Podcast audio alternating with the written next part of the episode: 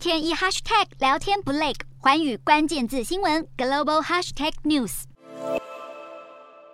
在绵绵细雨中，才刚刚上任不久的日本新阁员经济产业大臣西村康稔，十三号前往靖国神社参拜，并且自费供奉祭祀费。这是日本首相岸田文雄自从去年十月上任后，首度有阁员参拜靖国神社。中国立刻提出抗议。中国外交部发言人汪文斌批评日本内阁成员参拜供奉有二战甲级战犯的靖国神社，再次反映出日本政府对待历史问题的错误态度。靖国神社供奉两百五十万战争亡灵，其中包括十四名日本二战甲级战犯，被中国和南韩视为日本过去发动军事侵略的象征。而在十五号二战结束满七十七周年这一天，日本执政党自民党政调会长秋生田光一也前往靖国神社参拜。西村和秋生田都属于自民党的安倍派。而日本政府决定在九月二十七号在东京的日本武道馆为日本前首相安倍晋三举行国葬。日本媒体表示，日美政府正在对美国副总统贺锦丽出席安倍国葬进行协调。如果顺利成行，将是贺锦丽上任以来首度访日。